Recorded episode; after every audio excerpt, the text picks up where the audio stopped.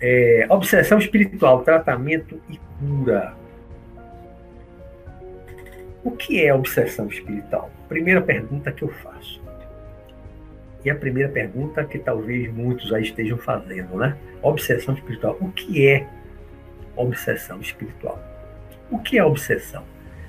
Eu já falei um pouco de obsessão no programa semanas atrás, que foi que teve o título é, Obsessão Espiritual.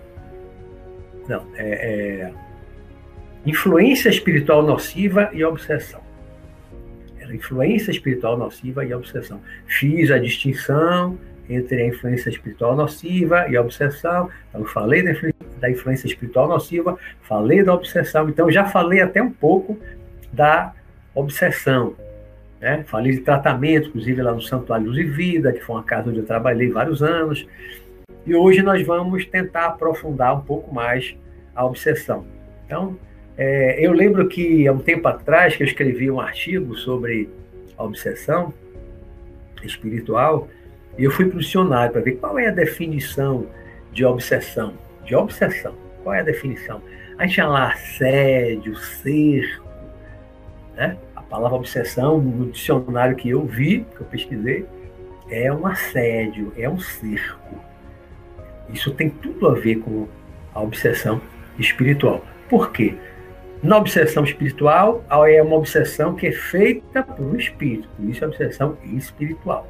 Não é encarnado para encarnado. Também existe a obsessão de encarnado para encarnado, mas aqui a gente vai tratar de obsessão espiritual. Então é um processo de obsessão, de um ataque, de um cerco, de um assédio, de uma influenciação nociva, né? uma influência espiritual nociva, é o gênero, e aí a espécie, a obsessão, e eu falei no outro programa que a obsessão, ela normalmente, normalmente, ela é motivada, é movida pela vingança, pelo desejo de vingança. E claro, quem tem desejo de vingança é porque odeia, porque guarda mágoa, tem raiva. Ninguém vai planejar uma vingança qualquer, nem encarnado nem desencarnado. Ninguém planeja uma vingança muitas vezes durante um longo tempo, sem ter muita raiva, sem ter muitas vezes um ódio muito grande de querer prejudicar, de querer fazer o outro adoecer, o encarnado adoecer, muitas vezes de querer mesmo ver o, o encarnado morrer, desencarnar, provocar o desencarne. Né? Então, quando nós falamos aqui de obsessão espiritual, nesse assédio, nesse cerco, nesse ataque, né, dessa perseguição, tudo a gente pode colocar aí como sinônimo da, da obsessão. E aí, espiritual, feito por um espírito desencarnado. E processos é, obsessivos, eles, às vezes, envolvem apenas um espírito desencarnado, às vezes é só um que está lá causando aquele cerco, aquele assédio, que é o processo de obsessão, mas também pode ser dois, pode ser três, pode ser dez. E eu já relatei um caso, um programa que quando eu falei de obsessão, eu relatei de um caso de um rapaz, um conhecido meu, ele tinha cerca de 50 pessoas, né? Um grupo de soldados brasileiros que moram no Paraguai. Eu falei isso em outro programa, né? E aí é, tanto lá no, no, nosso trabalho no santuário, como em outros centros, centros espíritas vários, da capital aqui de Salvador e do interior da Bahia, fizeram trabalhos de obsessão, tentaram, tentaram, então afastou um, afastou dois, afastou três, afastou quatro, mas ele não ficou bom, ele continua sofrendo muito esse processo obsessivo, porque eram cerca de 50. Então, mesmo que você afaste 10, você convença 10 a desistir da vingança, ainda restam 40. 40 pessoas com raiva, com ódio, querendo se vingar. Não é fácil. Não é fácil. Então é, é, um, é um processo kármico de resgate, de expiação, passar por uma obsessão desse tipo. Né? E por que está passando? Está passando porque fez um grande mal a essas pessoas, a esses soldados lá no Paraguai, né? Eu, eu relatei no programa lá atrás que é, essa pessoa era um, era um oficial tinha lá um, não lembro agora se é um batalhão, um pelotão, não me lembro agora, em termos técnicos, militares, esse quantitativo, ele tinha uma tropa lá de 50 homens e ele vendeu a tropa para o inimigo, para o Paraguai, né? E aí recebeu uma boa quantia de dinheiro, a tropa caiu numa emboscada, porque ele passou para os inimigos, a posição e tal, e a tropa foi toda morta. Morreu todo mundo. Morreram 50 homens. E ele depois comprou uma fazenda viveu bem o resto da vida. Impune, não foi descoberto, não foi punido. Né? A justiça dos homens, a justiça terrena não alcançou. Mas a justiça divina tarda, mas não falha. É a lei de causa e efeito, que já falamos em um programa também passado, né? Lei de causa e efeito. Colhemos o que plantamos. Então, processo de obsessão é motivado por ódio, desejo de vingança, normalmente. Mais sério, quanto mais ostensivo, quanto mais brabo, para usar uma expressão assim bem popular, quanto mais brabo é o processo de obsessão, mais ódio está envolvido nesse processo, né? que se considera agora vítima, no passado fez algo terrível ao outro ou aos outros, como lá os soldados do Paraguai, né? E agora está colhendo o que plantou. Não é motivo, claro, para não ajudarmos, para os centros não ajudarem, claro. Né? Cada um sofre as consequências dos seus atos, desta vida e de vidas passadas, né? Mas quem trabalha com esse tipo de coisa, quem trabalha em centro espírita, o, o Santo da Luz e Vida, que tem alguma semelhança, não é um centro espírita, mas tem alguma coisa semelhante no seu trabalho, como o trabalho também de desobsessão, tem a, a reunião mediúnica. Quem trabalha com isso atende qualquer um. Né? Tem que fazer o bem sem olhar a quem. Não importa quem fez o que a quem. Está sofrendo, é preciso ajudar. E ajudar aos dois, porque num processo de obsessão, há dois necessitados de ajuda.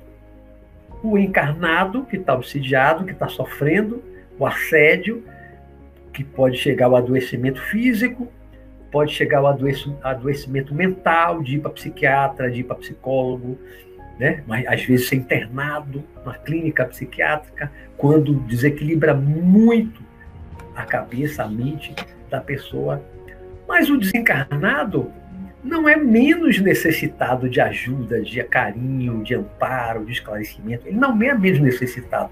Ele sofreu um grande mal no passado, ele não conseguiu perdoar, ficou com ódio. Muitas vezes a gente fica. Né? Quantas vezes a gente fica com raiva, com ódio, né? Pode não chegar a ter assim, um ódio forte, não ter desejo de vingança, mas quantas vezes você tem raiva, fala uma coisa assim, desejando mal o outro. Quantos, quantos de nós muitas vezes faz isso, né? Mas para chegar a um processo de obsessão tem que ser uma coisa muito forte, né? Tem que ter sofrido algo muito sério para ficar com muita raiva, com ódio e planejar uma vingança. E esse planejamento da vingança pode ser uma coisa demorada, pode levar anos, pode levar uma vida, duas vidas. Às vezes o espírito vai encontrar aquele seu algoz, aquele que lhe fez mal no passado, vai encontrar ele, às vezes, duas encarnações depois. Eu já vi casos, já falei em programa anterior de um caso que o, o, o encarnado, companheiro nosso de trabalho, estava sofrendo um processo obsessivo, adoecendo, por uma coisa que ele fez em uma organização do Egito, o quê? 3.500 anos atrás. E ele agora, no século XXI, é que estava sofrendo essas consequências. 3.500 anos, 1.500 por aí, antes de Cristo, o que ele fez. Mas o outro só localizou ele agora no século XXI. É brincadeira, né? E tem muitos processos de vingança, quando a gente vai numa reunião mediúnica conversar com o espírito, é? o espírito chama de doutrinar né? vai doutrinar o espírito. Eu não gosto muito dessa expressão doutrinar, você não vai doutrinar, você não vai ensinar uma doutrina para o espírito. É muito mais um trabalho semelhante a, a, a uma terapia psicológica, né? De, de, esclarecer, de conversar, de esclarecer, de convencer. É muito mais um trabalho meio terapêutico, uma, uma terapia super breve, psicológica, tem que saber um pouquinho, lidar, porque tem pouquinho de psicologia, para muitas vezes em 20, 30 minutos você convencer um espírito que está, às vezes, há décadas, às vezes séculos, no processo de ódio e de vingança, e você, às vezes, em meia hora de conversa, você convencer ele a ter, pelo menos desistir da vingança, parar com aquele processo de obsessão e se afastar e ir para uma cidade do mundo espiritual ser tratado. Muitas vezes, em 30 minutos, um doutrinador experiente numa reunião de mediúnica consegue isso. Eu consegui isso centenas e centenas de vezes. Não quer dizer que sempre consiga. Muitas vezes você conversa 30, 40 minutos. Já tive conversas de 45 minutos, uma hora, e não consegui. Volta outra vez, e outra, e outra, conversa, conversa, conversa. E tem casos que você não consegue convencer. Então, não é 100%. Quanto mais experiente é o, o doutrinador, como chama o espírita, né? quem vai ser terapeuta, que vai conversar com o espírito para tentar desfazer o processo da obsessão, quanto mais experiente e com as técnicas desse trabalho, mais chances de êxito tem de afastar o espírito. Não se afasta o espírito à força. Há outros trabalhos espirituais que afastam, fazem trabalho e tal, e afasta o espírito né, à força. No trabalho espírita, eu trabalhei muitos anos, e no Santuário de Vida também trabalhei vários anos, e que eu trabalho hoje de uma forma mais independente, não se afasta espírito à força. É convencimento, convencimento da necessidade, do perdão e tal. Mas vamos voltar um pouquinho mais para o início. Então, eu perguntei, né, o que é obsessão espiritual? Bom, já falei um pouquinho. Por que ela acontece? É isso que eu estou já falando aqui. Né? Normalmente é ódio, é desejo de vingança. Então, quem está sofrendo hoje um processo obsessivo é porque fez uma coisa aquele espírito. Ou há um outro espírito que tenha conseguido ajuda de especialistas nesses processos de obsessão. Porque muitas vezes o espírito que está com ódio, que quer se vingar, ele não tem força nem conhecimento técnica, ele não tem isso suficiente para promover um processo de obsessão para levar a pessoa a adoecimento, tentar matar a pessoa, né, o encarnado. Muitas vezes ele não consegue, ele não tem essa força, mas ele às vezes vende a alma ao diabo, falando entre aspas, e às vezes é quase literal, vende a alma ao diabo se compromete com certas organizações do mundo espiritual, das trevas, para que especialistas nesses processos de obsessão, dessas organizações, façam o trabalho, o trabalho sujo, façam a obsessão, né? e depois aquele espírito que pediu ajuda a essa organização vai ter que trabalhar para eles, vai prestar serviço a eles. Alguns ficam escravizados durante muito tempo. Eu já resgatei, já ajudei, já participei de resgate de espíritos aprisionados há muito tempo por causa dessa situação. Ele pediu ajuda, ele contratou uma organização, mas depois ele ficou aprisionado, preso em fios num lugar lá, sugando a energia dele para outros trabalhos. E não faltava mais ele. Tipo assim, ó, você vai ficar cinco, está serviço para a gente 5 anos, 10 anos, tá bom, tá certo. Assina o contrato. Né? E fica 100 anos aprisionado. E sempre há honestidade nesses contratos, né? Você contratar as trevas é vender a alma diabo, literalmente. Né? Então, por que ela acontece, a obsessão? É isso aí, é basicamente vingança, desejo de vingança vingança é ódio. quem está sofrendo obsessão fez alguma coisa no passado. Isso é praticamente certo. Né? E eu digo isso, tudo isso que eu vou falar aqui para vocês hoje sobre obsessão, não é só de livro. Pelo contrário, li muito, li muitos livros, espíritas principalmente, né, sobre obsessão, desobsessão, li muitos livros. Mas é muito mais da minha prática, da minha experiência prática, da minha vivência. Né? Eu convivo com, com obsessão desde os 18 anos, então já vão mais de 40 anos, 44 anos. Quando eu cheguei do Rio em 77, eu encontrei um familiar meu passando por um processo de obsessão. Tinha três senhoras espíritas que iam na minha casa ler o evangelho, fazer um trabalho, papapá, né? e levou para o centro espírita. E eu era curioso, como eu já tinha lido algumas obras de Allan Kardec antes de ir para o Rio e no Rio de Janeiro. Então eu também fui junto, aí comecei a conhecer, fui para a reunião mediúnica, que naquela tempo, naquele tempo era aberta, era pública, e ali eu comecei a assistir, ver os casos de obsessão, as pessoas que chegavam obsidiadas, gente que chegava em maca, né? E depois, em 78, foi criado um grupo também é, mediúnico, que eu fiquei nove anos, depois saí, criei um grupo mediúnico da juventude que eu fui coordenador por dois anos, tinha outro trabalho no outro centro espírita, e aí depois foi muito tempo no Santuário Luz e Vida, né? E meus trabalhos independentes, fora dos centros, então, tem um, uma razoável é, caminhada nessa seara aí da, da obsessão, de ver concretamente. Já conversei com centenas, centenas, centenas, talvez milhares de espíritos que estavam obsidiando, como se diz, né? o encarnado.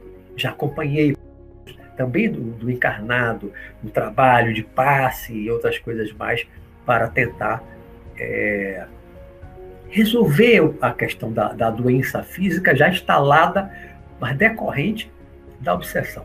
Então, se se detecta que uma pessoa está é, com um processo de obsessão, está sofrendo a chamada obsessão, alguém que entenda disso, alguém que saiba minimamente o que é uma obsessão espiritual, descobrir que alguém, um familiar, um amigo, está, parece que é um processo de obsessão espiritual, ou você tem certeza que é, o que fazer? Procurar um centro espírita ou um outro centro, uma outra casa que tenha também como Santuário Luz e Vida, que, é, que eu falei aqui em Salvador, que eu trabalhei, foi um dos fundadores, que, é, que também tem reunião mediúnica, também tem o tratamento para a influência espiritual nociva da espécie obsessão. Então, procurar um trabalho desse de ajuda, porque dificilmente nós, sozinhos em casa, vamos conseguir tratar e resolver e eliminar a obsessão.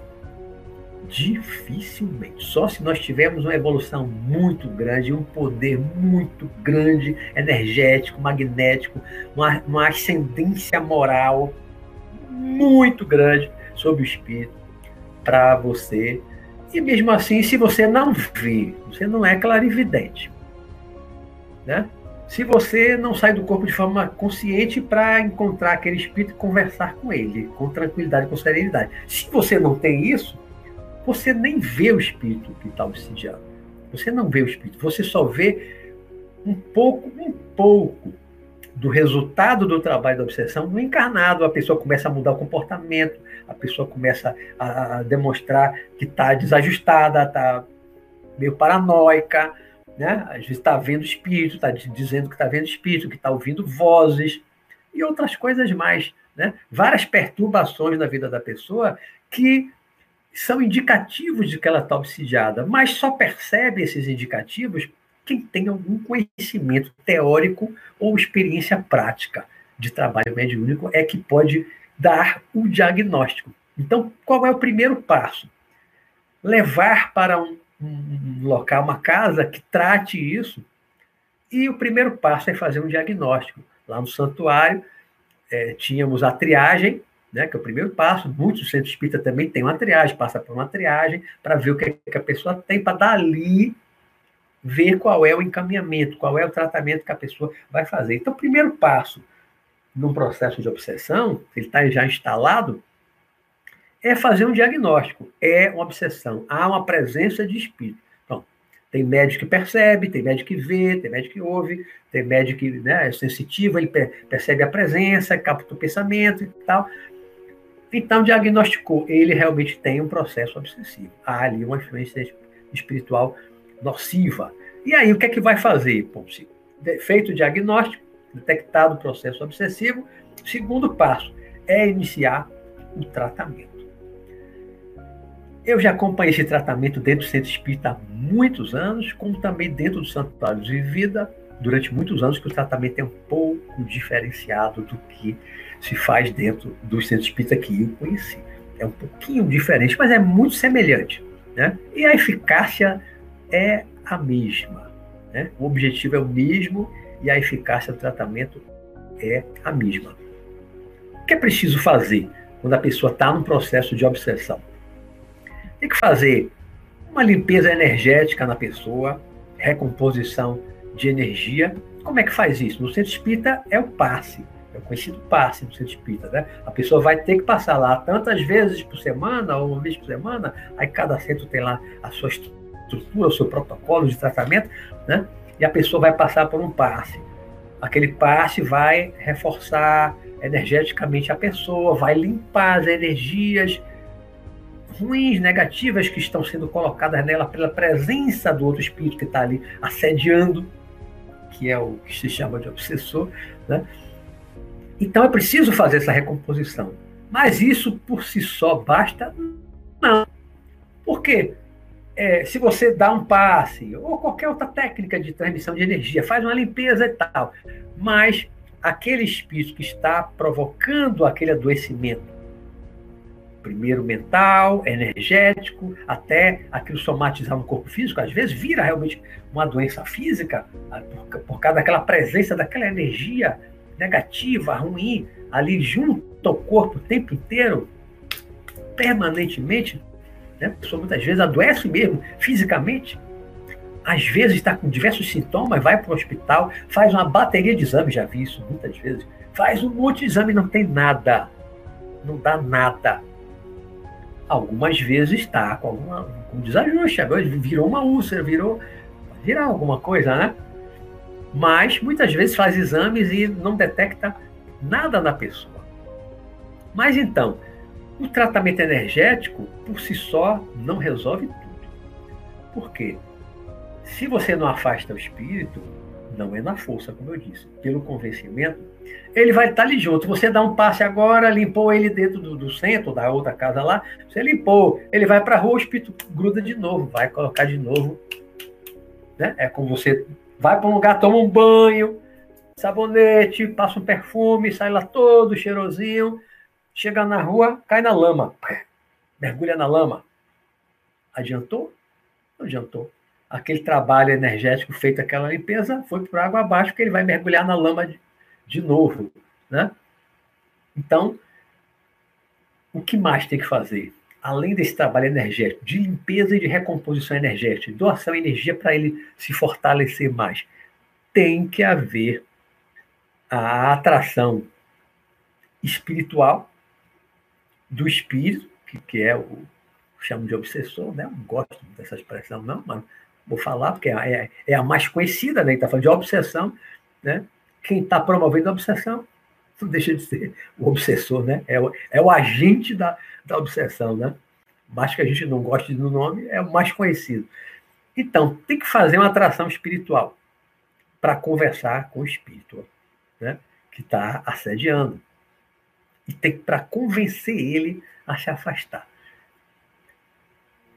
Todo centro espírita praticamente tem uma reunião mediúnica.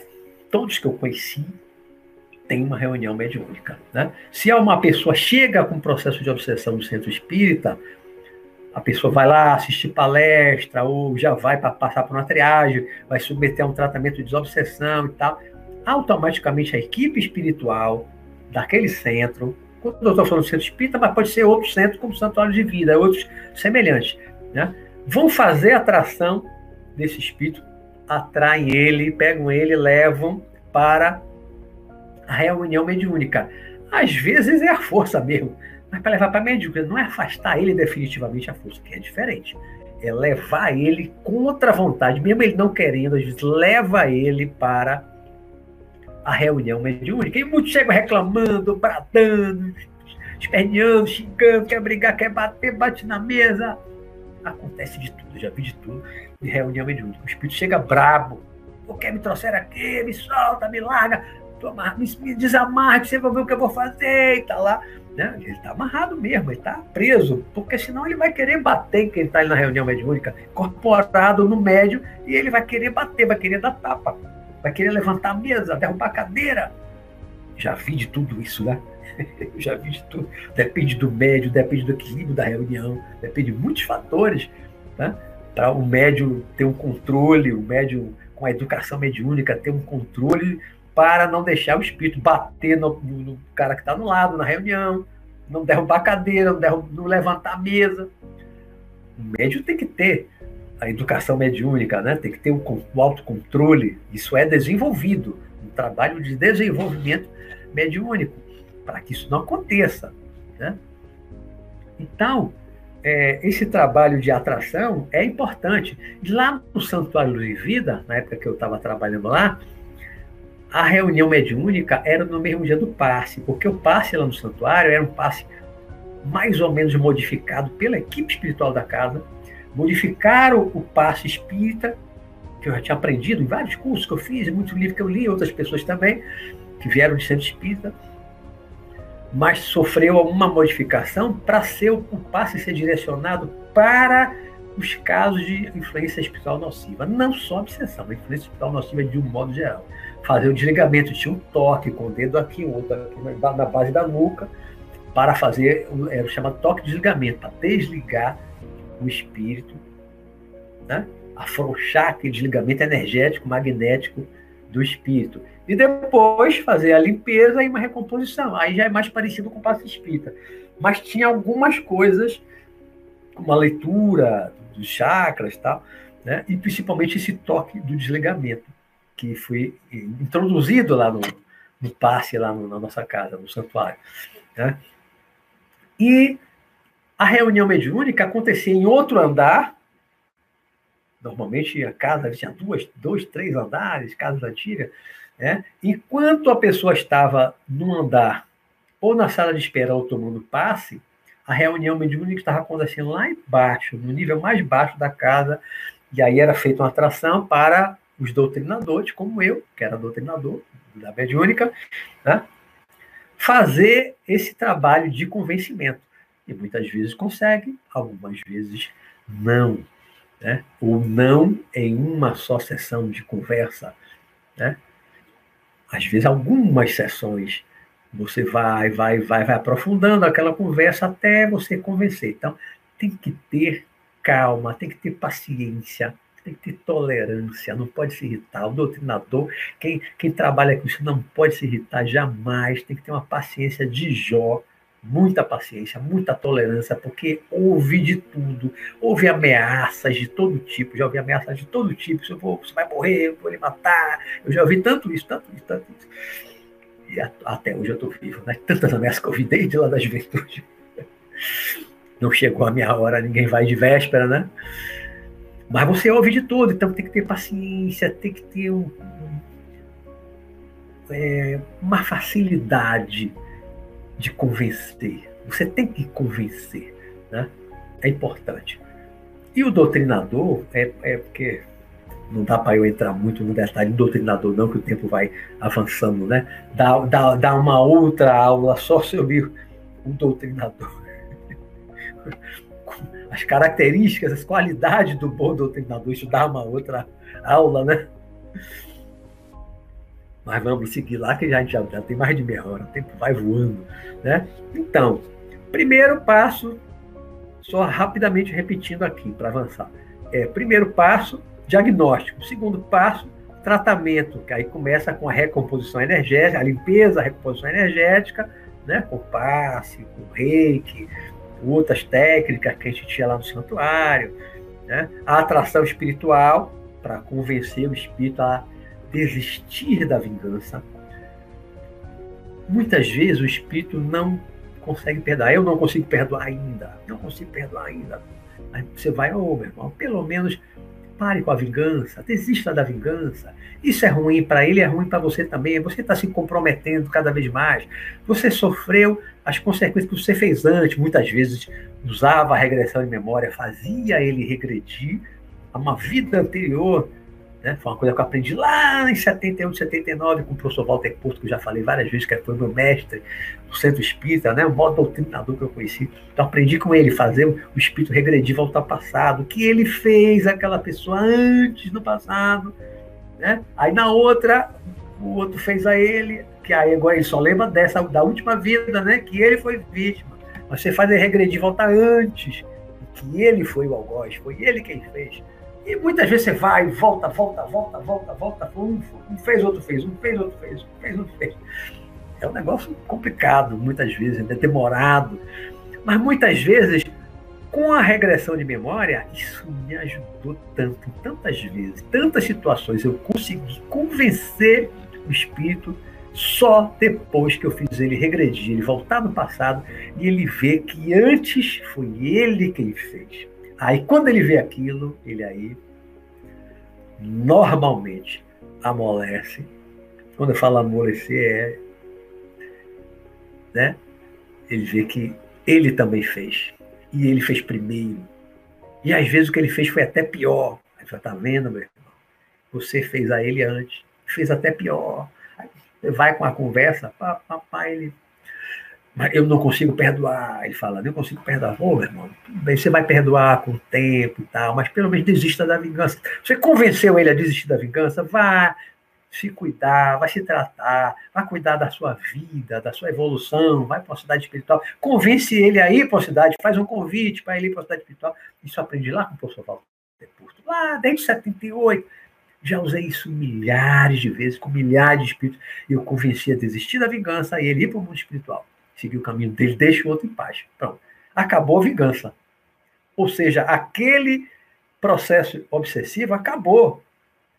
Agora você tem que tratar do encarnado. Né? Você afastou o desencarnado, ele vai parar de, de buscar vingança, vai parar com aquele processo obsessivo, ele vai se tratar. Pô, encaminhou um. E quem ficou? Não tem mais agora o assédio, não tem mais o obsessor, né? o assediador.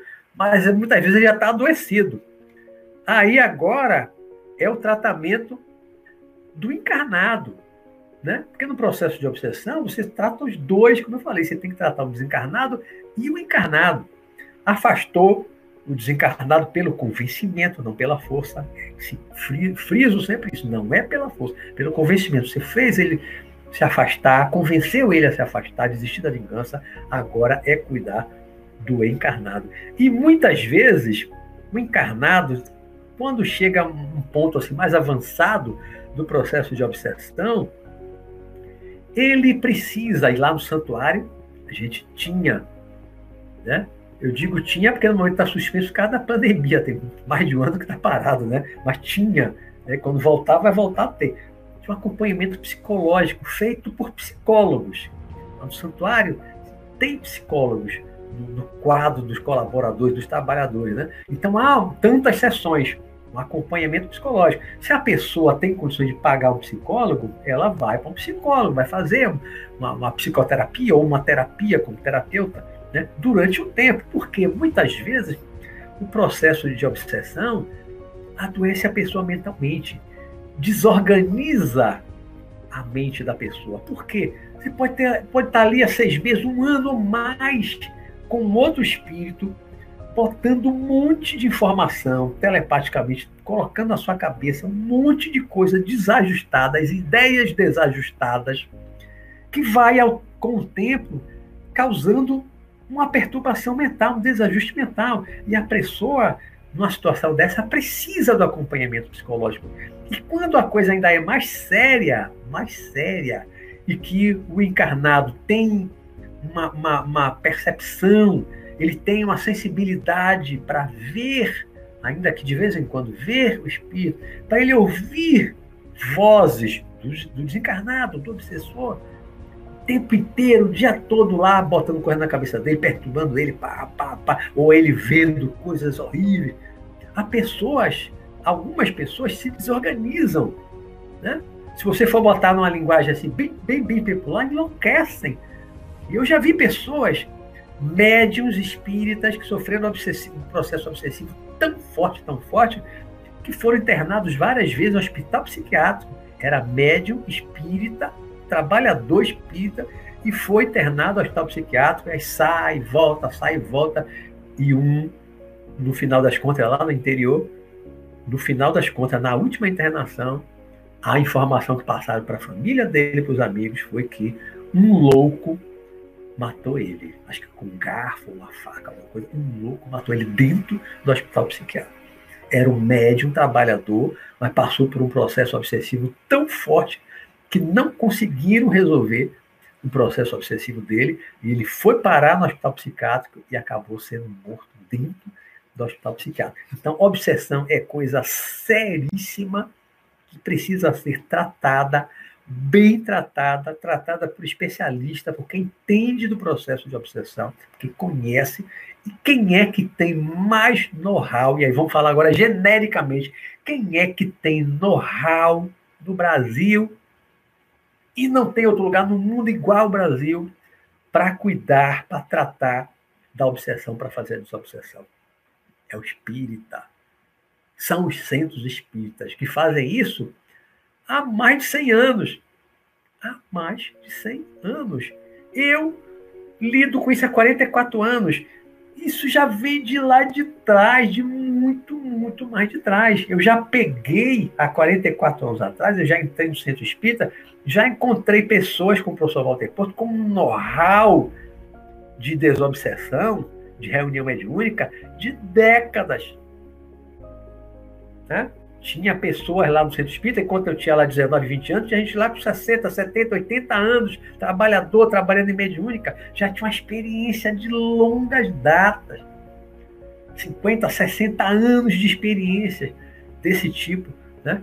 Então, se está com processo de obsessão, se está mesmo obsidiado, tem que procurar um especialista. Você está com uma doença física, você não vai procurar um especialista? Do coração, do cérebro, do pulmão, do rim, do fígado, do estômago? Obsessão.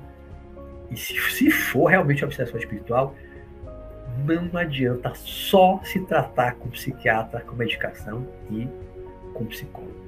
Eu não estou dizendo que não adianta se tratar com eles. Eu estou dizendo que não adianta só, só se tratar com eles. Por quê? Vão conversar, vão conversar, vão conversar com a pessoa, psicólogo, que não pode medicar. O psiquiatra é médico, pode medicar, vai medicar, vai passar remédio, que o espírito, o encarnado vai deixar de ouvir vozes, vai deixar de ver espírito, mas ele vai ficar dopado, lerdo. Eu já tive colega de faculdade que ouvia vozes, começou o tratamento psiquiátrico lá, abandonou a faculdade, depois apareceu curdo, cara, com a cabeça raspada, já tinha sido internado não sei quantas vezes, né? causa disso, porque o tratamento que ele fez era só psiquiátrico ou psicológico, psiquiatra e psicólogo. Se o psiquiatra ou psicólogo não tem essa visão espiritual, não sabe que é um processo de obsessão, não acredita na existência do espírito e nessa possibilidade de uma obsessão espiritual, não vai resolver. A pessoa vai ficar dopada, eu já conheci pessoas tomando remédio o resto da vida. Alguns vão para o hospital psiquiátrico, passam o resto da vida internado. Já visitei gente no hospital psiquiátrico, internado há anos, e temos que não sai mais nunca. Não sai nunca mais. Porque é um processo, ah, quando é o processo, processo obsessivo, que não é só da pessoa, né? um processo de obsessão fortíssimo, fortíssimo, né? de babado forte. Babado forte processo fortíssimo de obsessão, que o psiquiatra não vai resolver, o psicólogo, se ele não tem esse conhecimento, se ele não tem essa expertise, se ele não tem é, esse conhecimento, essa experiência da desobsessão, não vai afastar o espírito. Ele nem sabe, ele nem acredita que há um espírito ali participando daquela perturbação, que iniciou o processo de perturbação mental. Claro que tudo tem que ter um componente da pessoa. O espírito não cria nada, ele vai trabalhar com aquilo que a gente já tem. Mas pega, às vezes, uma brasa de um, de um desajuste, uma brasinha, que não desestruturaria a pessoa, e ali ele vai soprar, vai ampliar aquilo ali, aquelas ideias obsessivas e tal. E leva a pessoa ao adoecimento mesmo mental. Então, o que eu disse é: Não adianta apenas fazer um tratamento psiquiátrico e psicológico, né? Psiquiatra e psicólogo. Tem situações que sim, tem que ir para o psiquiatra, tem que tomar medicação, sim, e tem que ter um acompanhamento, ou com psiquiatra ou com psicólogo, da conversa, né? da psicoterapia, da conversa. Tem que ter, muitas vezes tem que ter. Mas não é isso apenas. Porque se tem um espírito presente, ou vários espíritos, vai ter que ter a atração espiritual, a recomposição energética, tudo aquilo que eu já falei. Né? E o, o que fazer para evitar que haja um processo obsessivo, para que você caia numa obsessão. Prevenção, saúde mental, prevenção da saúde mental, equilíbrio interior. Você tem que ter um equilíbrio, equilíbrio interior, uma vida reta, pessoa séria, tá, com retidão de caráter, né? Vida reta, bons hábitos, bons hábitos, bons pensamentos, pensamentos equilibrados, bons pensamentos, bons sentimentos, né? Tá sempre pensando positivamente, só desejando bem, não desejar o mal aos outros, não ter raiva de ninguém, não odiar, então, ter uma mente equilibrada, serena, né? Basicamente isso, da parte mental. Né? É um equilíbrio mental. É um equilíbrio mental. Quem tem um equilíbrio mental, que tem bastante equilíbrio mental, que é muito equilibrada, e tem uma vibração elevada, porque é uma pessoa que está num estado de amor ao próximo, as pessoas assim não são alvos de obsessão. Porque se você tem esse equilíbrio interno, pensamentos, sentimentos, emoções, tudo equilibrado, você está sempre orando pelos outros, meditando, está trabalhando em prol dos outros. Pessoas assim não são alvos de obsessão. Não são alvos de obsessão de adoecer, como esses exemplos que eu dei aqui, de adoecer.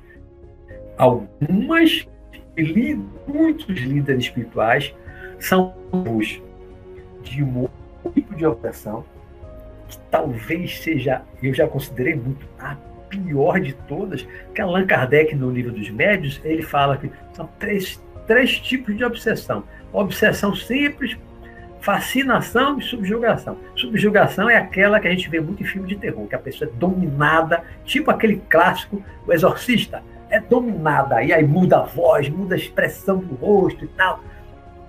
Não, subjugação, é, ou possessão. É a mesma coisa que possessão. Possessão demoníaca, a gente vê muito aqueles filmes de terror, né? Então, a subjugação é desse tipo. Controla a pessoa, pessoa muda a voz, se transforma quando está incorporado. E muitas vezes quem, quem entra no processo desse de obsessão, é, de subjugação, de possessão, muitas vezes é médio de incorporação. Um médio de incorporação desequilibrado, se cair no processo de obsessão, tem tudo para cair no processo desse de, de subjugação, de possessão. Claro que não é 24 horas por dia, mas pode ficar algumas horas durante o dia, como no filme Exorcista e tantos outros filmes de terror, algumas horas, não é o tempo inteiro, não é 24 horas por dia. Né? Obsessão simples é uma coisa mais leve, mais light. E, tal. e a fascinação, que aí voltando, muitos líderes religiosos, líderes, líderes místicos, não vou assim citar nomes muito de pessoas, nem pensar, e nem das organizações religiosas e místicas, porque tem em várias, já conheci, em várias que caem no processo de fascinação, que eu considero o pior tipo de obsessão. Porque uma obsessão simples, você vai para o centro, toma um passe, atrai o espírito, conversa, pum, dá um, depois dá um espaço na pessoa durante um tempo, resolveu o problema. Mesmo a subjugação, a possessão, também vai trabalhar a desobsessão pá, e resolve. A maioria das vezes também resolve. Mas a fascinação é uma coisa sutil. Trabalha na vaidade, no ego. No ego da pessoa. Na vaidade, no ego. No orgulho intelectual. Eu sei mais do que vocês. Eu sei muito. Isso é sutil e é um perigo. Quem já assistiu aquele filme Advogado do Diabo, né? E no final do filme, o que é que o diabo fala no final do filme? que era o diabo, né? Era um advogado. O que, é que o diabo fala no final? Vaidade, meu pecado predileto. Vaidade, meu pecado predileto. E Allan Kardec, no finalzinho do livro dos médios, ele diz que as duas maiores causas de queda dos médios, e aí vamos estender médios para palestrante famoso, místico famoso, religioso famoso, pode ser qualquer um, pode ser eu, pode ser qualquer um. Né? Conhecido. Né? As duas maiores causas de queda dos médios para Allan Kardec, no finalzinho do livro dos médios, não, orgulho e vaidade. Pronto. E é aí que entra o diabo, entre aspas, né? lá do advogado do diabo, vaidade, meu pecado predileto. A fascinação mexe com o orgulho e com a vaidade dos líderes religiosos. É uma forma que eles têm de desviar, e já desviaram muitos, muitos líderes religiosos brasileiros, indianos, muitos gurus indianos, né? e de vários países, de várias ordens místicas, religiosas. Eu já conheci gente num processo de fascinação terrível em várias dessas ordens religiosas. Então, para você, porque essa pessoa, primeiro, ela não reconhece que está doente. Não. Vaidoso, extremamente vaidoso, orgulhoso. E eu doente? Não. Eu sou melhor que os outros. Eu sei mais do que os outros. Não. Então, ele não está doente. Você não vai chegar junto a uma pessoa dessa nunca para dizer que ela, olha, cuidado, a vaidade está lhe pecando, cuidado com o ego, cuidado com o seu orgulho intelectual. Não, ninguém diz isso para essas pessoas. Pelo contrário, essas pessoas são idolatradas. E é um perigo. Idolatrar, adorar o guru, o mestre.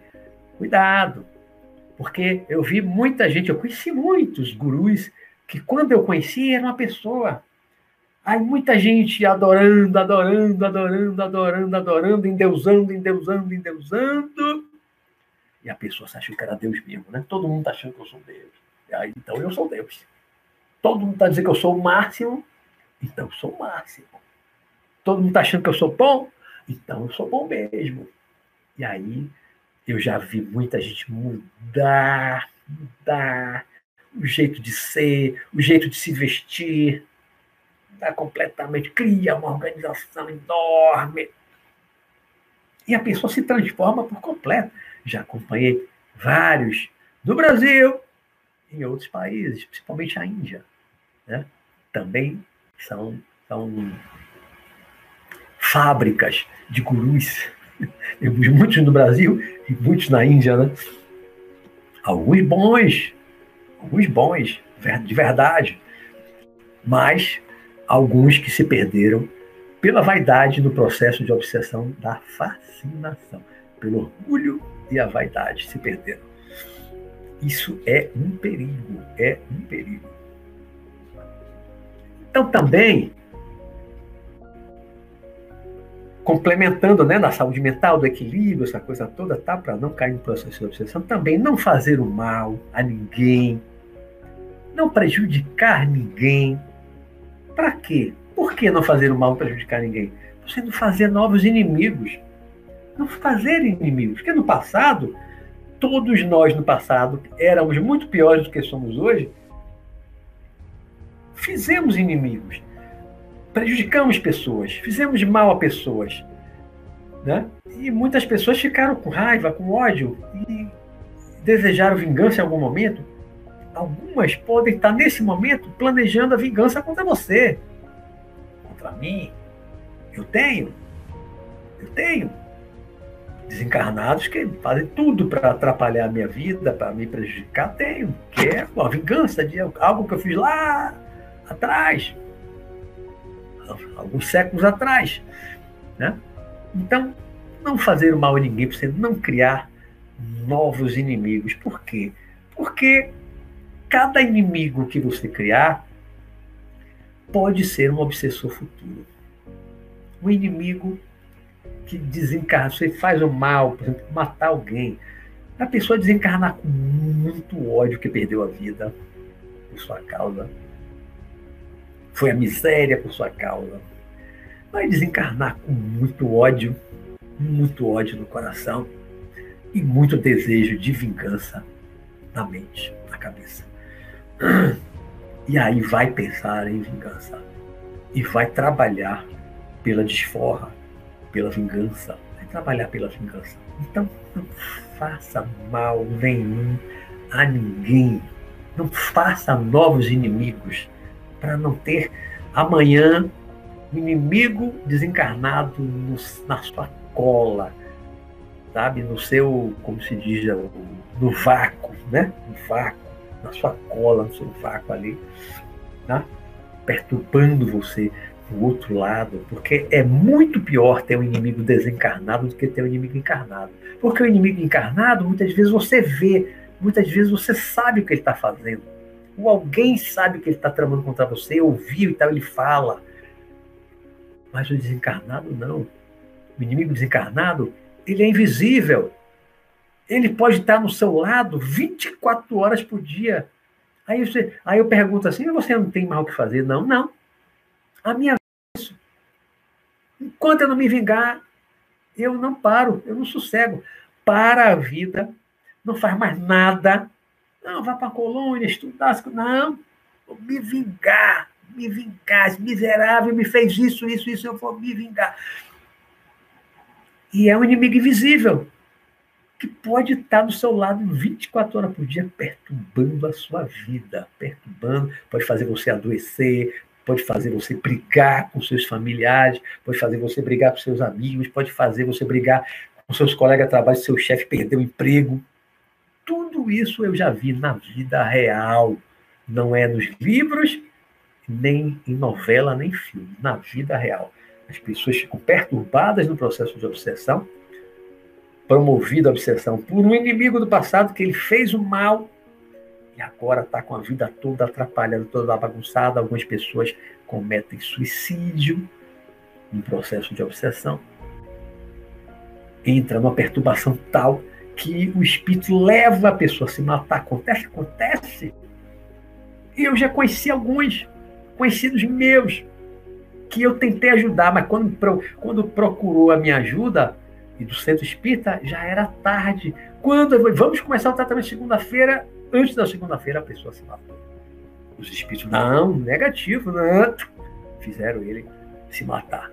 Né? Então, um processo obsessivo pode levar a um suicídio? Pode. E muitas vezes leva. Tudo está no karma. Tudo está na lei de causa e efeito. A gente não conhece o karma da pessoa. Não conhece o histórico espiritual da pessoa. Né?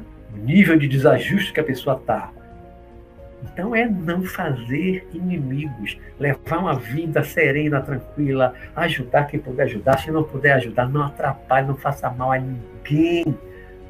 Não faça inimigos, porque o inimigo de hoje encarnado pode ser um inimigo invisível desencarnado, um obsessor desencarnado invisível na sua cola amanhã, tá? Nosso tempo está aqui se esgotando eu já estou realmente aqui no, no, finalzinho, né? Acho que eu falei basicamente né, o que é obsessão, por que ela acontece, como tratar, né, o diagnóstico, o tratamento com recomposição energética, a limpeza, o tratar, né, recompor energia, a atração espiritual para convencer o espírito a pelo menos desistir da vingança e se afastar, né, o acompanhamento psicológico, que muitas vezes se faz necessário faz necessário. Lá no santuário, todas as pessoas que eram encaminhadas, todos os pacientes encaminhados para um, para o passe, que é porque está sofrendo influência espiritual nociva, todas tinham acompanhamento psicológico. Todas tinham acompanhamento psicológico. Porque quem está num processo obsessivo está, em alguma medida, meio perturbado. Toda obsessão, ela perturba um pouco o juízo da pessoa, a mente da pessoa, os pensamentos. A pessoa fica um pouco perturbada. Então precisa, assim, do psicólogo, do psiquiatra, né? Em algumas situações, daquelas obsessões mais, mais brabas, da pessoa ficar violenta, aí perder o controle, quer quebrar, quer bater. Às vezes tem que tomar mesmo, tem que ir para um psiquiatra, sim, tem que tomar uma medicação, sim, para se acalmar, né? Não está dormindo, de ouvindo voz, tem que tomar mesmo a medicação. Agora, paralelamente a isso, tem que fazer um tratamento espiritual, tratamento energético, atração espiritual, convencer que o espírito se afastar, senão não vai resolver. A pessoa vai ficar medicada pro resto da vida e não vai se livrar do processo de obsessão, tá bom? Uma hora a gente fechou esse, esse, essa aula aqui, né? um conhecimento. É um resumo, tudo é um resumo, né? Aqui são experiências de 44 anos e a gente aqui sintetizar, fazer mesmo uma síntese bem sintetizada em uma hora. Espero ter conseguido fazer uma boa síntese aqui em uma hora, tá? Então, antes de ir para as perguntas e os comentários, o nosso próximo programa, que é uma continuação deste de hoje, nosso próximo programa, Visão Espiritual da próxima quarta-feira, vai ser um tipo de obsessão específico que, e, e aqui esse tema ele me foi sugerido por um de vocês aqui no canal. Foi uma sugestão e eu falei, bom, vou botar na programação. E algumas semanas até botei na programação após a esse o que eu falei já de influência espiritual nociva, tá? Aí hoje falei da obsessão, tratamento e cura. O próximo é um tipo de obsessão bem específico que é assédio sexual espiritual. Assédio sexual espiritual. Não é assédio do líder espiritualista assediando as pessoas encarnadas. Não é esse tipo de assédio. Não é o encarnado assediando encarnado. Os líderes assediadores, que tem alguns aí famosos, tem até gente presa, né? Não é isso é um assédio sexual à parte feito por espíritos. São espíritos promovendo um assédio sexual espiritual no encarnado. Então, é um processo de obsessão de espírito desencarnado para espírito encarnado. Tá certo? Então, vamos aqui para as nossas perguntas. Hoje temos 27 minutos. Olhe, não fale nome já vi alguém botando nome, não vou dar nome de ninguém. Eu já falei, não vou dar nome, não vou dar nem o nome da organização, nem nome de ninguém. Não dou mesmo. Não adianta nem colocar, nem me perguntar. Não me pergunte, que eu já disse que eu não vou falar.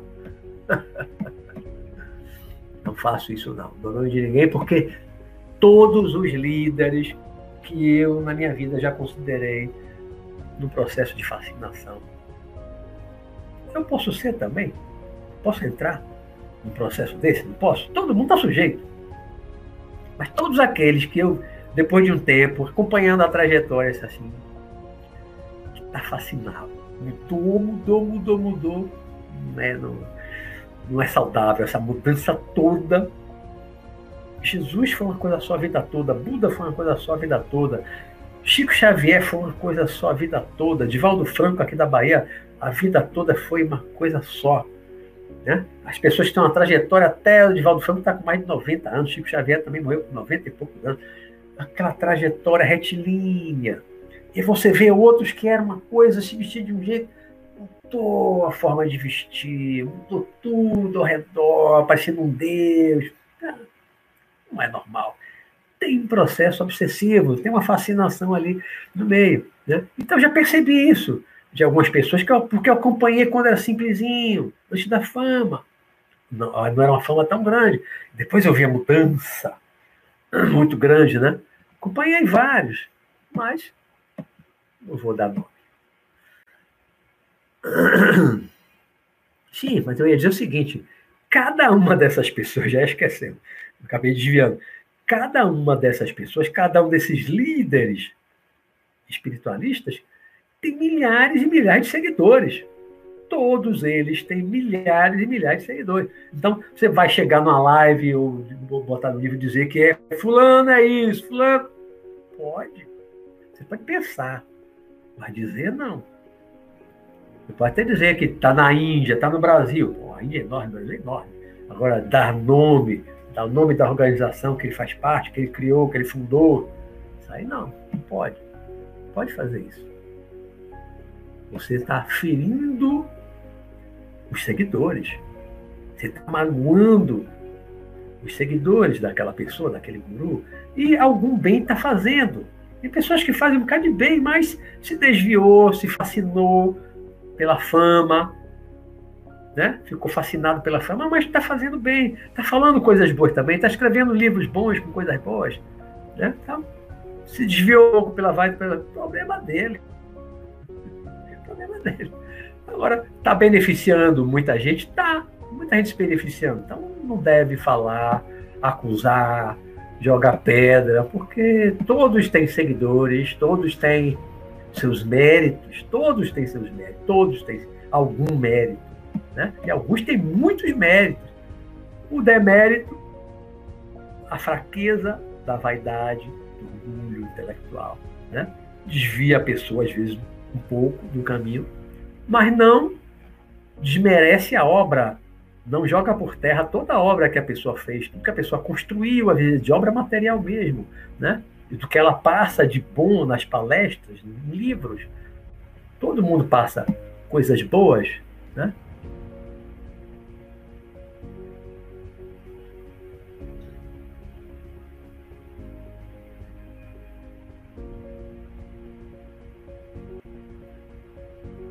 Isso. Cláudio Mendes, perfeito. Concordo totalmente, Cláudio Mendes. Obsessão é questão de sintonia. Toda obsessão começa conosco abrindo espaço. As famosas cunhas mentais. É, é. Nós é que abrimos, nós permitimos. Eu costumo dizer que toda obsessão é consentida.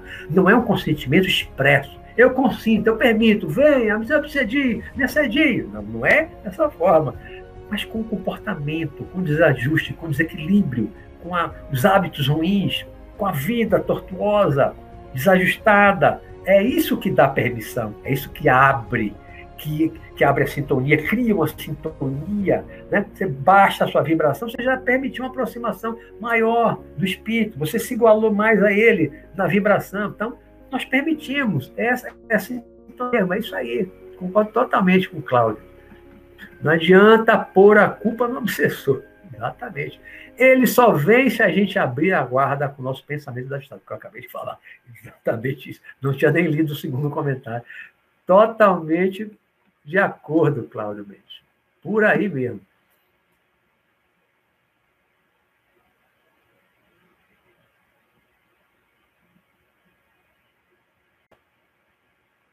É, justiça divina nos entrega aquilo que plantamos e semeamos. Perfeito, Vera Lúcia. Tá aí. Semeadura, semeadura é livre, mas a colheita é obrigatória. Lendo no PEI. Perfeito.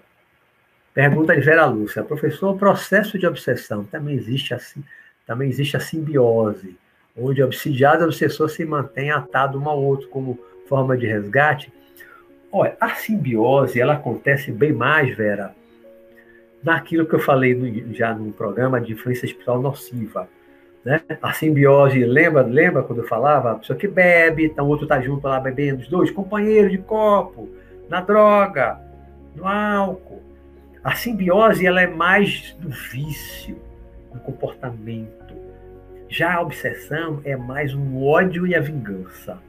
Então não há tanto uma simbiose. Aí é muito mais um parasitismo. É um sugando o outro. Claro que o outro está permitindo, como acabamos de falar, que o Cláudio aí bem comentou, né? o seu desequilíbrio, seu desajuste, abriu a guarda, baixou a vibração, né?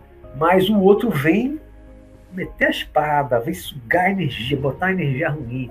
Então é um ataque unilateral, é um atacando o outro. O outro estiver lá com o campo aberto, o outro vem mesmo e ataca, bombardeia energeticamente, bombardeia com o pensamento. A simbiose é uma troca, mas essa troca é mais dos vícios, dos maus hábitos. Do universo, somos a, o acúmulo das vidas passadas. Exatamente. Somatório, né? Todas as experiências de tantas e tantas encarnações. Acredito que o que melhoramos agora, na verdade, estamos melhorando todo esse acúmulo que trouxemos até aqui. Vícios, mágoas, é, a gente vai. Está evoluindo, né, o universo? Estamos caminhando, já fomos muito piores, já estamos menos piores agora, né? Ou melhores, menos piores ou melhores. Estamos melhorando. Nessa vida, com certeza, nós somos melhores do que na última. Na última, com certeza, éramos melhores do que na penúltima. E quanto mais olhar para trás, que eu já falei em outros programas, você era pior. Todos nós éramos piores. Agora estamos melhores. Olha, se a gente, se eu hoje estou aqui fazendo esse programa, vocês estão aqui me assistindo toda quarta-feira, isso é sinal de que nós já despertamos, despertamos para essa realidade espiritual, estamos interessados nesse conteúdo, nessas coisas todas que eu estou falando aqui toda semana, vocês vêm ouvir, é sinal de que alguma coisa já despertou e nós estamos melhorando, estamos querendo melhorar mais. Né? Você voltar uma, duas, três encarnações, eu não queria nem saber dessas coisas, nem ir para a igreja, fazer besteira na rua, fazer bobagem, fazer maldade. Né? Então, isso aqui já é um sinal de que nós estamos melhorando. Eu e vocês, né? Vocês estão me ajudando. Vocês estão me ajudando a me melhorar também.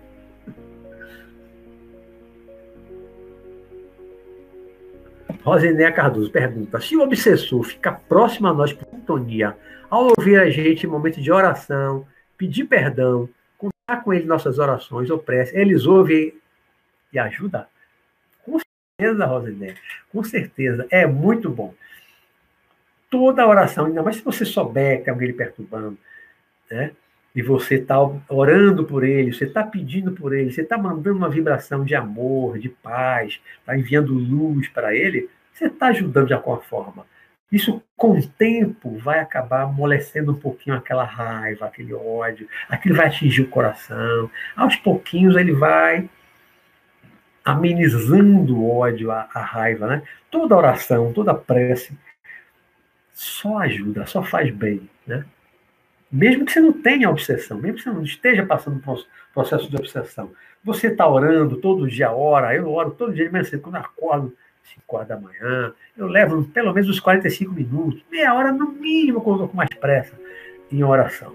Oro, porque tem uma lista assim de começar pela família, irmãos, primos, pessoas doentes, um monte de gente. Então, levo o meu tempo aí todo dia, oro beneficio eles e o outro, porque quando eu estou orando, eu estou elevando a minha vibração, estou me fortalecendo, né? E estou mandando uma energia boa, um pensamento bom, um sentimento, a vibração do amor para as outras pessoas, né? Então você está se beneficiando, é o primeiro beneficiado. Quando você ora, você eleva a sua vibração. Pronto, você já foi beneficiado. E vai beneficiar os outros. É dando que você recebe, né? Você está dando para os outros com a oração, você está dando, você está mandando energia, mas você também está recebendo. Você também está se banhando naquela luz que você está mandando para os outros, né? Aliás, você, o seu banho vem antes do banho de luz que você manda lá, de energia para o outro.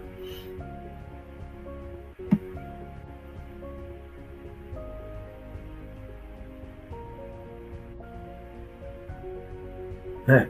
O universo aí comenta essa pergunta da Rosinéia. Mas após a oração você pode acabar. A oração ajuda, mas após a oração você pode acabar voltando para o seu padrão energético, que acaba atraindo novamente essa opção. Sim. Mas naquele momento ajudou. Né? Fez bem a você, já mandou um pouquinho para o outro. Se você mudar de novo, desajustar novamente, tá, claro que pode atrair aquele ou outro. Né? Se a gente permanece é, constantemente desequilibrado nos pensamentos, nas emoções, isso está causando um desajuste de, de vibração, você está com a guarda aberta, como o Cláudio falou lá em cima, né? Você está com a guarda aberta. Você está com um padrão vibratório baixo, você está atraindo. Então, o ideal é que você ore, se você gosta de orar. Você se sente bem orando. Eu gosto, eu gosto de orar. Eu faço meditação, também faço oração, que a gente vai falar em outro programa mais para frente, a diferença. Vamos falar disso. Oração, qual é a diferença? Oração, meditação, são coisas bem diferentes. Cada uma tem o seu valor e o seu momento. Mas a oração faz muito bem para nós e para os outros. Então, orar, orar, orar, se possível, todo dia tire um tempinho para orar. Mesmo que ah, eu gosto mais de meditar.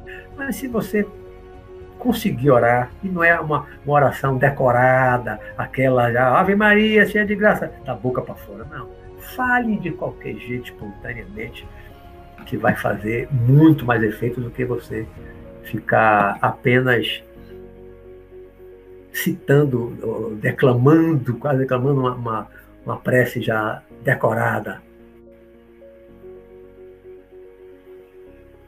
Leonardo Falcão diz: Luiz, boa noite. Acho que sua internet está instável em alguns momentos. Não chega a atrapalhar. Só te dando feedback. Valeu, beleza. Para mim, aqui, em nenhum momento até agora, ela oscilou. Na minha imagem, para mim, não aconteceu nenhum momento até agora, né? Nos últimos programas até aconteceu bastante. Tive vários problemas. Mas hoje aqui, hoje, para mim, a imagem está assim, perfeita. Podia estar tá melhor. Perfeita, perfeita. Nenhum momento aqui, para mim, travou. Também não vi outras pessoas comentando. Pode ser que seja talvez o seu sinal, né? Uma possibilidade. Como mais ninguém falou aí até agora, e eu também não estou percebendo, como eu percebo normalmente quando acontece. E se, Beca, e se o obsessor for encarnado? Tem pessoas que têm mágoa de alguém que já partiu. Isso me lembra, Beca, uma vez, há muitos anos atrás, lá pelos anos de 1985, estava numa reunião mediúnica e um espírito incorporou e ele, e ele falou de um das pessoas presentes na reunião, eu falava assim, é, alguém estava conversando com ele, não me lembro se era outra pessoa, conversando com o espírito incorporado na média, né? que estava ligado, o espírito estava muito ligado a uma, uma daquelas pessoas da, da, da, reunião, e aí o espírito ele disse assim, mas é ele quem me chama. Mas é ele quem me chama.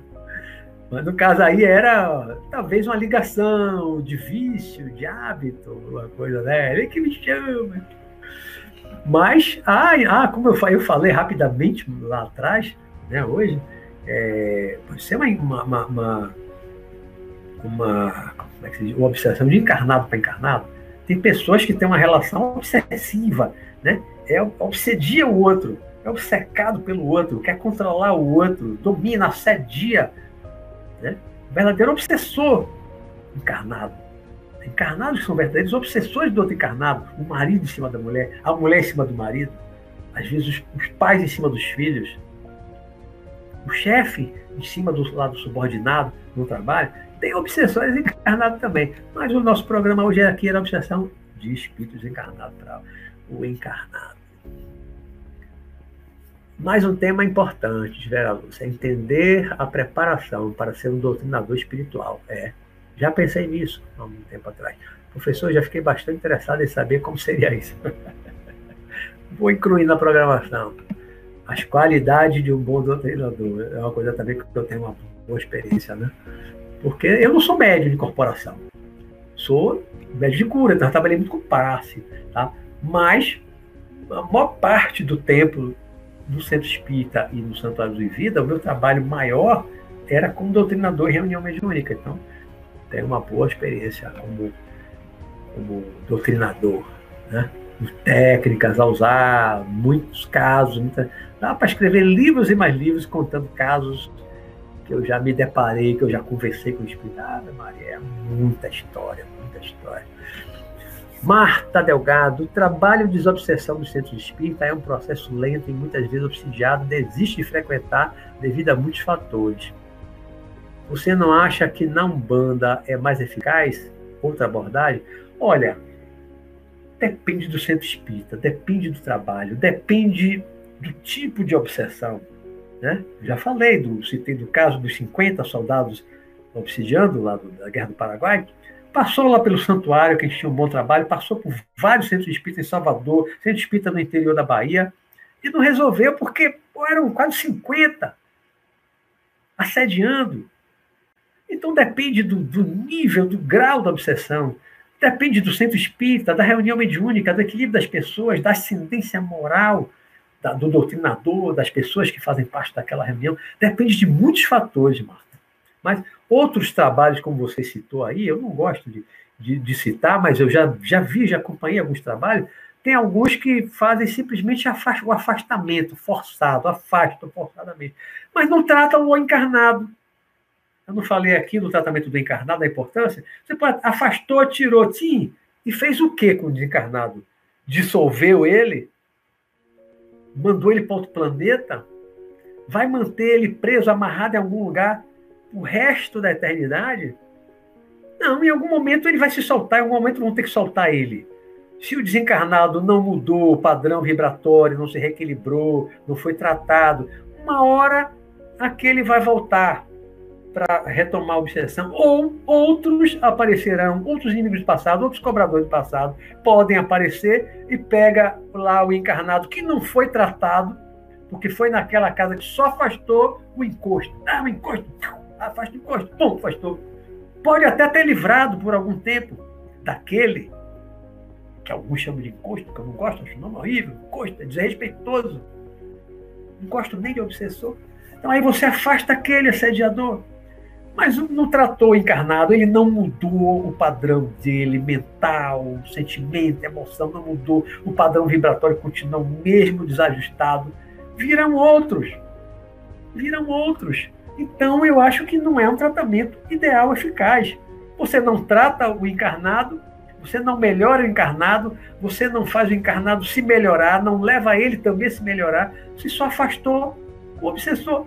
Pronto, resolveu o problema. Não. É igual estar tá com dor de cabeça, porque você está com problema no fígado, aí toma um remédio, e quase que eu estou aqui, aqui a dor subiu.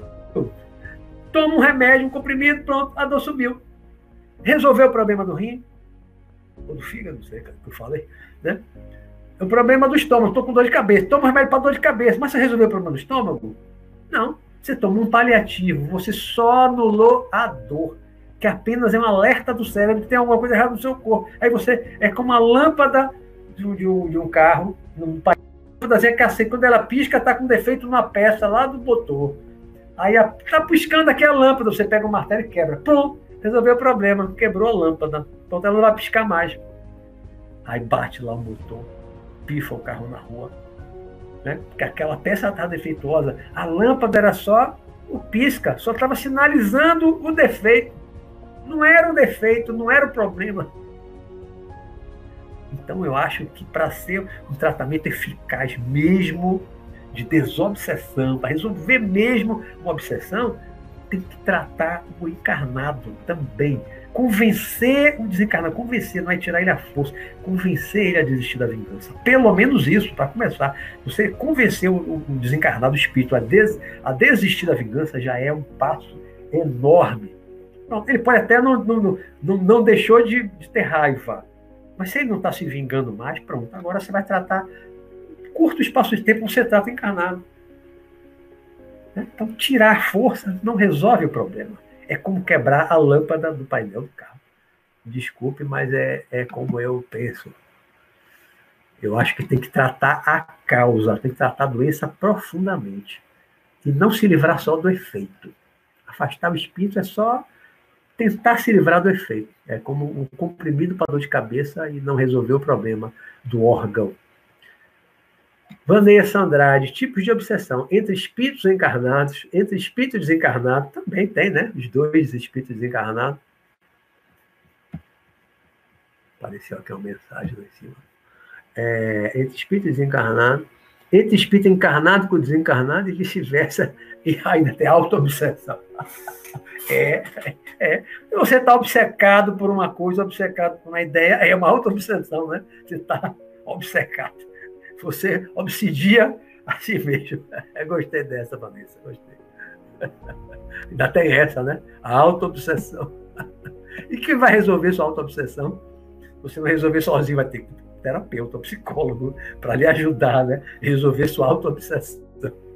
Às vezes precisa mesmo, e se precisa, vai. Se precisa, vai. Não consegue resolver sozinho, Le Pena, ainda bem que existe hipnoterapia.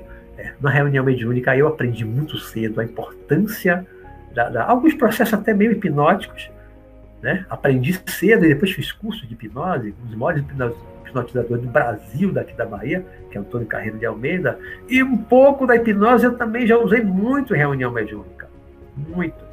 Não exatamente para fazer aquela hipnose que eu aprendi, mas a sugestão, fazer uma recomposição do corpo espiritual, da pessoa acidentada, sugestão mental. É, é meio hipnose, mas não é a pessoa ficar lá completamente dominada. Mas por sugestão. Né? Não dá para eu detalhar aqui agora. É, reunião mediúnica é uma coisa riquíssima, riquíssima, tem muito conhecimento, tem muitas facetas. É, é, é um universo assim, de conhecimento e experiência de reunião mediúnica. Não só desobsessão, né? Tanta coisa, tanta coisa que daria muitas lives para falar sobre isso.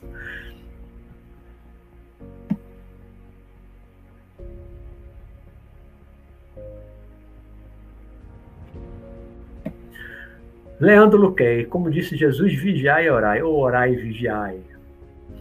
Aí, aí uma vez alguém me disse, né, orai e vigiai, vigiai muito mais do que orai. Alguém me disse assim, vigiai muito mais do que orai. Porque você pode orar, orar, orar, orar todo dia, mas não vigia seus pensamentos, suas emoções, seus sentimentos. E você pode orar de manhã e sai de tarde e faz besteira. No outro dia, ora de manhã e faz besteira. Vai impulsionado possível, impulsionado pelo desajustado. Então, a oração só. Né? Isso que Jesus, orar e vigiar. Aí alguém me disse: vigiar mais do que orar. Porque se você vigia, vigia mesmo, se tem um autodomínio, autocontrole, também nem precisa orar.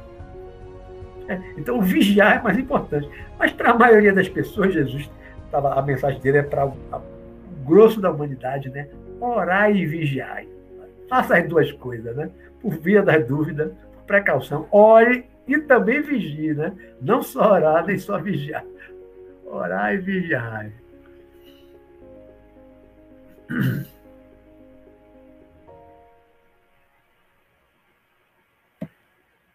É, Cláudio Mendes, perfeito. Muito no livro do, do Robson Pinheiro, né? Obsessão complexa.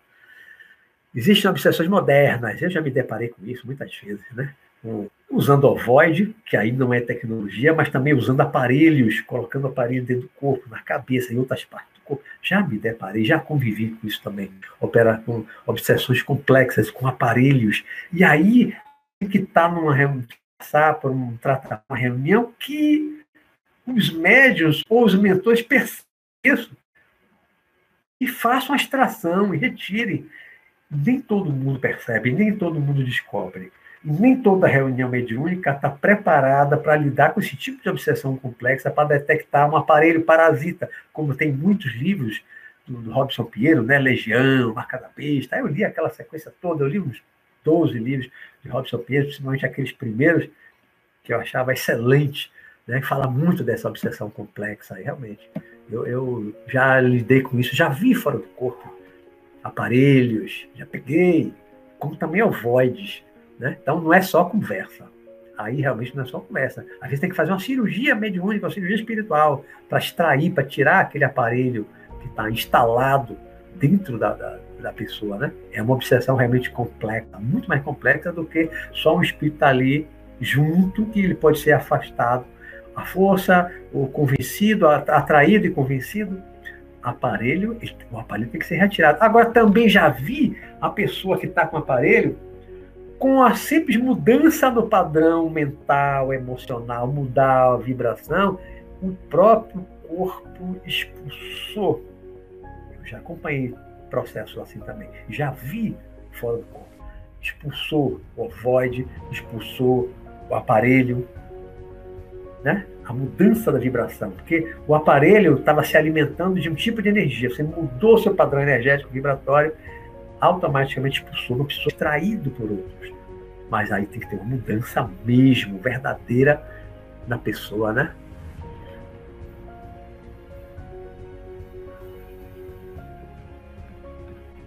Nosso tempo está aqui se esgotando. Centros que não sabem nem o que é uma forma perfeita, uma cunha energética, um clipe energético.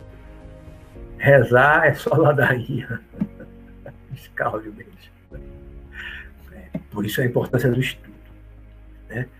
Quem trabalha com mediúnica, quem trabalha com, com desobsessão, tem que estudar, tem que ler. E é uma, aí já adiantando, viu, Vera, uma das boas qualidades de um bom doutrinador é o estudo, é leitura. Tem que ler e estudar. Vai aprender muito na reunião, mas quanto mais também ler as experiências dos outros, mais ajuda. Então, o estudo é indispensável. Tem alguns conhecimentos básicos que são indispensáveis. Eu também já vi muito doutrinador que lê um livro, ah, não vai ser doutrinador. De jeito nenhum. Tem que ler, tem que estudar, tem que ter conhecimento, tem que saber o que está falando.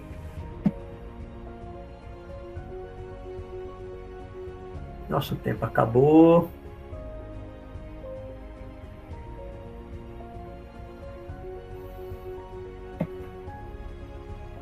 Descer aqui.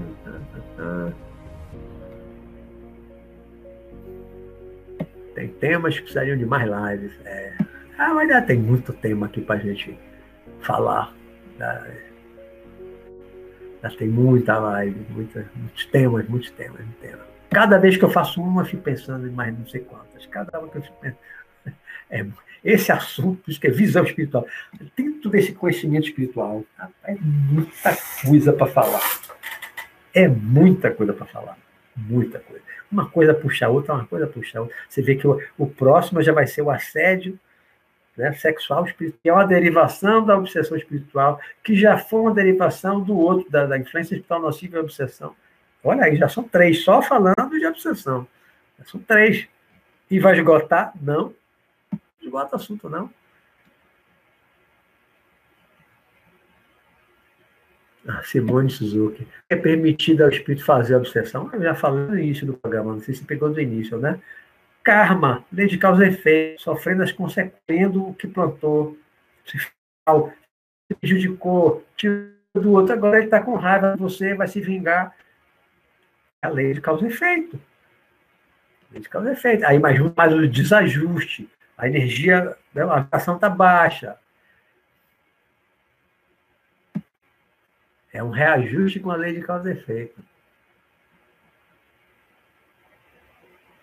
Não. Obsessões hereditárias de pai para filho. Não, não é hereditário, é, Marco Silva, Mauro Silva, desculpa.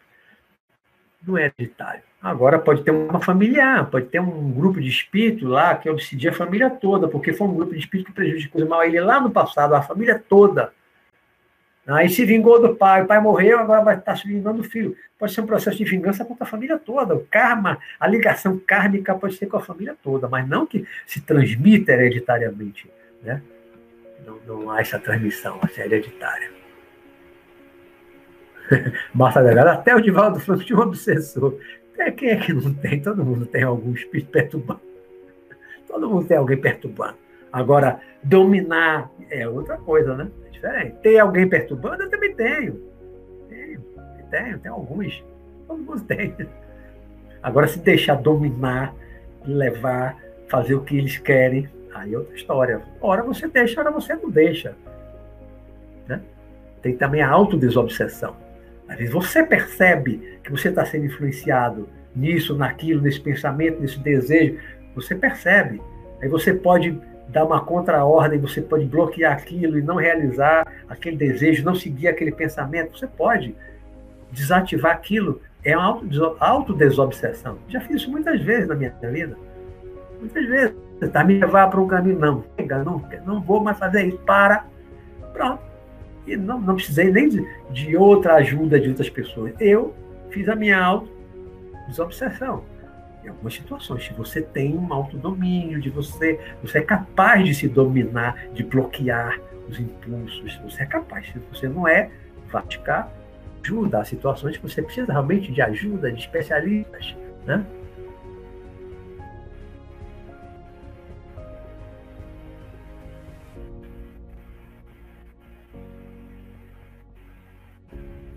Raquel Macedo. Assisti o professor na entrevista hoje. Meus parabéns, sucesso. Obrigado, Raquel. A minha entrevista lá com, com a TV italiana de manhã. Marta Delgado, sua imagem deu umas tremidas. Não está muito nítida, não. Mas para mim, até agora, não vi nada aqui, não. Eric Sacramento. Tem um livro que se chama Obsessão e Cura, Doutor Inácio, que é muito bom. Não conheço, não. Aí uma dica. Um livro muito bom que eu li lá nos meus vinte e poucos anos. Já estudei em grupo durante dois anos. Era, uma era um grupo de mediunidade, da... um grupo mediúnico da juventude que eu criei. Eu era o coordenador e também doutrinador, que é, é meu é nome? Diálogo com as Sombras. Eu acho que é de Hermínio C. Miranda. Diálogo com as Sombras. É um livro psicografado, todos os diálogos do obsessor, né, o, o doutrinador conversando. Já estudei dois anos assim com o grupo. É muito bom. Eu li duas ou três vezes esse livro. Há muitos anos. Mas é bom, para assim, começar, muito bom. Muito bom. Mas na prática, depois de 5, 10 anos, você vê tanta coisa diferente, tanta coisa. Depois de 40 anos, já vi tanta coisa, mas não vi de tudo, não. Porque vira e mexe, eu me deparo com uma informação, com uma coisa totalmente nova, que eu nunca li, que eu nunca ouvi falar, e vai aparecendo situações novas. As coisas estão evoluindo. Né? A humanidade está evoluindo, a tecnologia está evoluindo aqui e lá no mundo espiritual. Então as coisas vão mudando. Por isso é que aqueles livros de, do mineiro Robson Pinheiro tem lá aquelas obsessões complexas com aparelho e tal. Você vai para os livros mais antigos, daquela série do Nosso Lar e tal. Ah, mas não tinha isso. Não tinha porque o tempo era outro. A tecnologia era outra. Em 39, aquela época lá do Nosso Lar, quando começa a Segunda Guerra Mundial, não tinha nem televisão. Como é que ele ia falar desses aparelhos complexos? Ia falar de computador? Não tinha nem televisão. Não tinha satélite, computador, não tinha foguete espacial. Né? Mas e hoje? Que a gente tem essa tecnologia toda, o espiritual não tem? tudo, tudo. Computador, aparelho celular. Eu já conversei de aparelho celular no hospital. Um dia desse eu vou fazer uma live aqui, que eu tenho um artigo falando sobre isso, falo disso em alguns livros meus. Tem um falando sobre projeção astral, tem um capítulo que eu falo tecnologia no mundo espiritual. Uma hora dessa eu faço uma, uma aula aqui sobre tecnologia no hospital. Tanta coisa que tem lá. Tem aqui, tem lá. E às vezes algumas coisas lá são mais avançadas do que aqui. Eric Sacramento, conheço Carreiro, foi meu professor, da, é, professor de Direito, ele é advogado, criminalista, eu acho. Ele é advogado, foi professor da faculdade, às vezes ele faz uma sessão de hipnose na faculdade. Já vi vídeo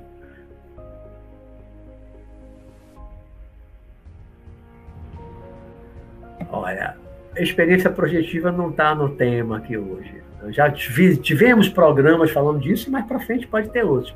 Mas eu, eu aqui só estou respondendo perguntas dentro do assunto, para não desviar. Pronto.